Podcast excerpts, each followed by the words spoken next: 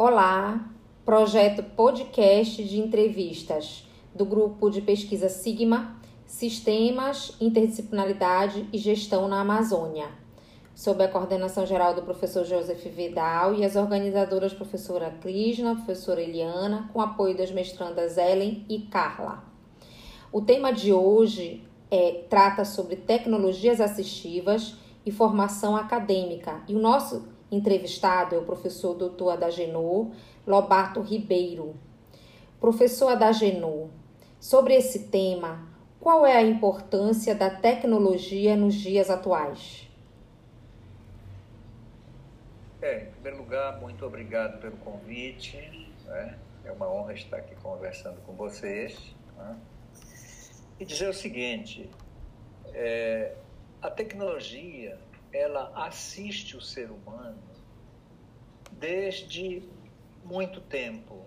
Quando o ser humano inventou a alavanca, quando o ser humano inventou o carro de boi, quando foi inventado todas as coisas para apoiar a vida, para tornar a vida mais leve, né? principalmente em atividades é, muito pesadas, muito repetitivas, elas ficaram fazendo o papel de assistir o ser humano nas suas ações.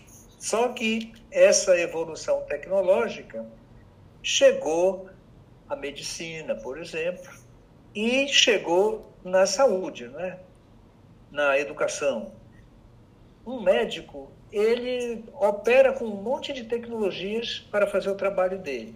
Não seria diferente na educação as tecnologias assistivas, elas vieram para resolver questões que anteriormente eram muito complexas para resolver.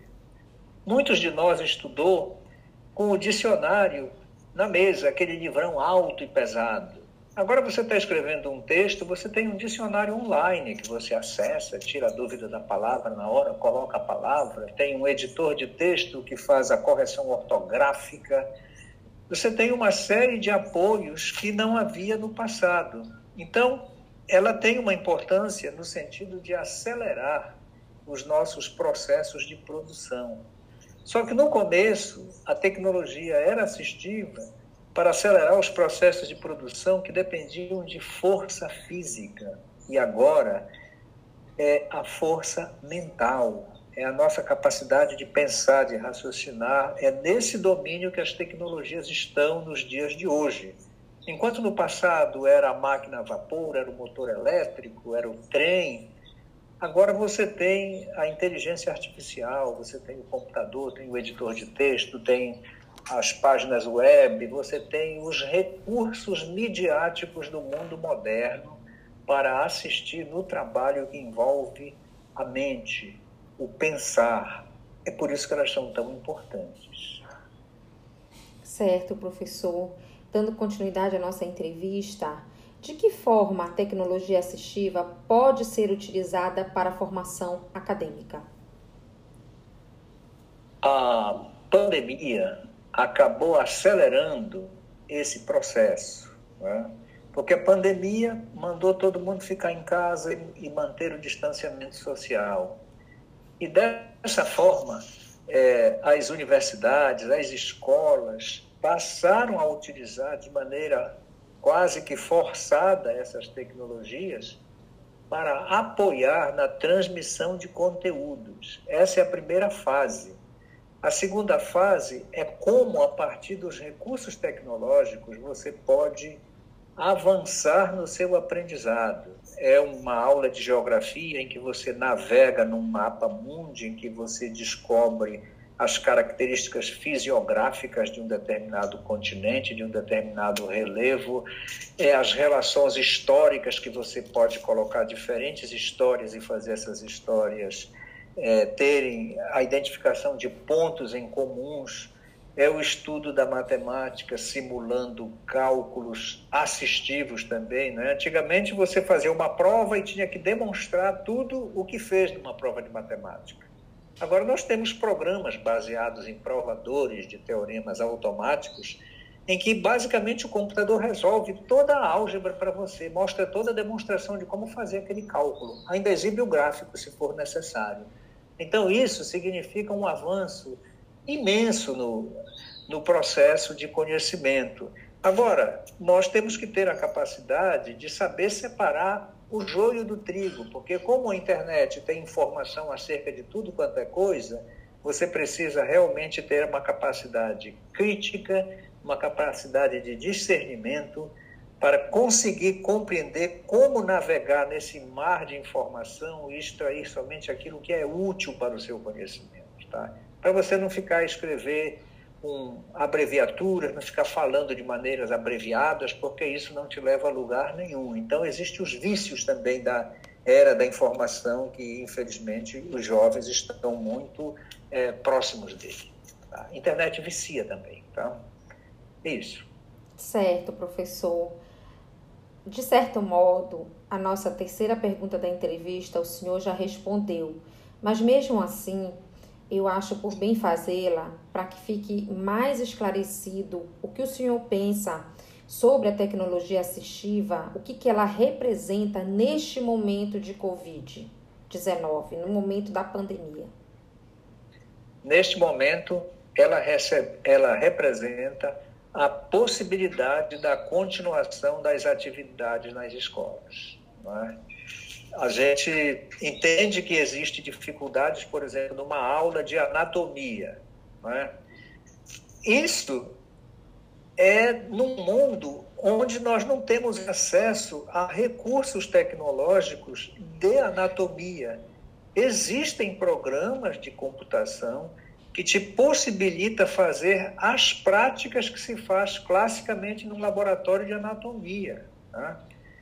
Assim como existe programa de computação para medir a Terra, tirar a avaliação da distância do mar, o aquecimento da água, praticamente todo o mundo real está sendo representado no mundo digital como possibilidade de você aprender. Né? Quando você vai comprar um carro, comprar uma casa, financiar alguma coisa, que o gerente te chama e diz: olha, se for com tanto de entrada e em tantos meses, vai dar tanto a mensalidade. Se for sem entrada, vai dar tanto. Se você pagar metade, vai dar tanto. Se eu fizer em 60, em 70, em 90, em 120 meses, vai dar tanto. Naquele momento, esse processo de simulação é uma forma de te dizer como é que vai ser o teu futuro. A máquina está simulando como é que você vai ter que se comportar financeiramente.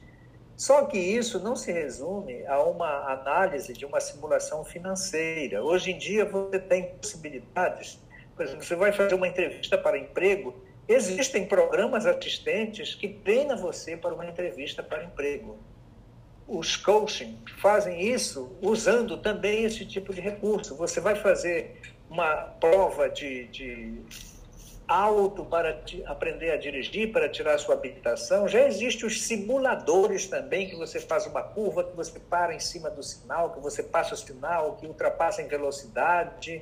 Assim como no passado havia os simuladores somente para aviões, agora existem os simuladores para a aula de, de autoescola também.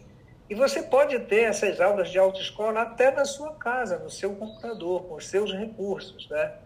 Eu não sei qual é a vantagem que tem do ponto de vista psíquico, porque nós tendemos a ficar muito isolados, muito em casa, e nós fomos acostumados a ser uma sociedade de muito convívio, de muito abraço, de muito sorriso, e isso a gente sente muita falta. Mas ainda assim, existe uma possibilidade de você alcançar pontos que não eram alcançados no passado. Por exemplo, eu conheci uma pesquisadora da UNB que ela registrou um programa baseado em inteligência artificial e uma técnica de operação em internet segura para que ninguém entre e ninguém veja o que está lá, é, chamada blockchain. O blockchain é uma tecnologia que assegura que aquela informação não vai ser capturada no meio do caminho que ninguém, ninguém vai modificar. E o programa que ela fez é o seguinte: é uma tela em que aparece uma mulher, uma mulher bonita, de cor negra, com os cabelos cacheados, E aí a gente ficou olhando para aquela tela. Então, o que é aquele programa? Ela foi explicar para nós o programa que ela patenteou. É um programa para ouvir, para acolher mulheres vítimas de violência doméstica. Então você não tem com quem falar porque você sofreu uma violência doméstica. Você entra naquele programa, o programa é um nome de mulher, ah, eu não estou lembrado neste momento o nome da mulher, um Débora, alguma coisa, Sofia.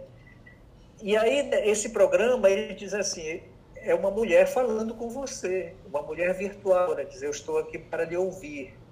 Aí de acordo com a história que você conta, se você diz assim, ah, meu marido é viciado em álcool, ele bebe muito, ele se torna violento, nesse momento a palavra álcool acessa um banco de dados de casos envolvido alcoolismo e o que você fala, ela vai capturar a resposta a partir daquele banco de dados de milhões de casos de violência doméstica baseado em alcoolismo.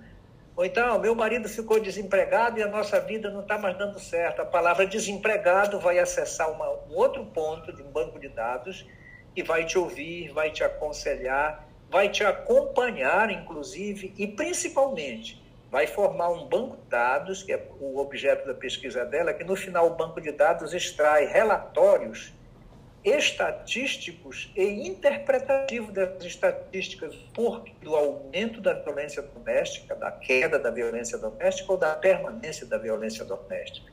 Então você imagina o quanto é útil uma ferramenta dessa, basta ter um computador e sinal de internet, né? Isso são novos tempos, quer dizer, é tipo aquele programa que você liga para um telefone aí, que tem uma pessoa para te ouvir do outro lado, só que ainda é uma pessoa humana. Neste programa, não. É um, um androide, um robô, que baseado na experiência acumulada do que ele foi instruído, ele te ouve e te aconselha. Isso é totalmente revolucionário. Isso é completamente fantástico, porque é de graça e o que você está pagando é a informação que você passa para manter um banco de dados que funciona como um termômetro para compreender o problema da violência doméstica. Acho que esse é um programa que alguns colegas da área de direito deveriam tomar conhecimento, inclusive para orientar para as pessoas usarem. Tá? Eu acho assim. Professor, perfeito. É muito interessante essa sua fala sobre esse programa e na área do direito, a inteligência artificial ela está realmente assumindo um papel importante e pode ser agora com, com essa sua fala que os pesquisadores também na área do direito possam utilizar inteligência artificial para ver através de palavras-chave como a gente já faz manualmente, né? É, esse trabalho e às vezes até com o uso de estatística, a inteligência artificial pode nos ajudar bastante a avançar com os projetos de pesquisa, com resultados e com encaminhamentos de ações a partir desses resultados. E aí o senhor acaba é, dizendo para nós também essa nova forma de utilização das tecnologias assistivas, né, que pode ajudar bastante a sociedade. E agora eu deixo para o senhor falar um pouquinho mais para a gente sobre tecnologias assistivas, aquilo que o senhor entende que a inteligência artificial pode nos auxiliar como encerramento da nossa entrevista. A palavra está com o senhor, professor. É, em 1980 a 1995, é, um pesquisador do MIT disse que a gente ia conversar por televisão, que a gente ia interagir em programas, que íamos conversar à distância, que íamos ter e, e ser assistidos por inteligência artificial. Enfim, ele escreveu um livro chamado A Vida Digital. Eu até fiz um resumo desse livro com uma disciplina quando eu estava no doutorado. E esse livro dizia algo acerca de um futuro que parecia inalcançável. No entanto, o futuro chegou. Tá? O nome desse pesquisador é Nicolas Negroponte ele dizia que a evolução na tecnologia da informática é exponencial, que um salto de um ano pode representar alguns séculos na civilização do passado para alcançar aquela qualidade, aquela inovação. E o ano passado ele foi entrevistado por um jornal italiano e perguntaram para ele: e agora? Qual é o futuro? Ele disse: o futuro está nas ciências humanas.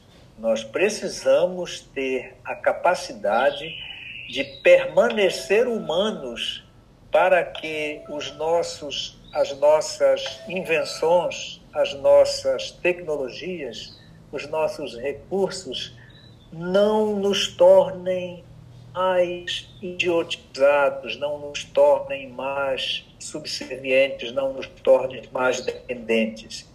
Nós temos que avançar agora no conhecimento e na aplicação das humanidades, para que assim nós possamos ter o próximo grande salto de desenvolvimento, que o que se espera para o futuro ainda são coisas muito avançadas. Na vida doméstica, no trabalho, na sociedade, nos relacionamentos como um todo. Nós só precisamos garantir que vamos ter energia e que vamos ter sabedoria. Se conseguirmos isso, a vida estará assegurada. É isso. Eu agradeço tá, as perguntas e desejo a todos um, uma boa audição desse podcast. Obrigado. Professor Adageno Ribeiro, foi uma felicidade falar com o senhor e contar com o senhor para essa entrevista que tanto nos tratou, nos esclareceu sobre a tecnologia assistiva, a importância da tecnologia na atualidade e para o futuro da humanidade. Encerramos então esse podcast de entrevistas do Grupo Sigma com muita felicidade e desejando a todos que é, consigam aproveitar bastante a audição desse podcast. Muito obrigada. Ok. Até a próxima.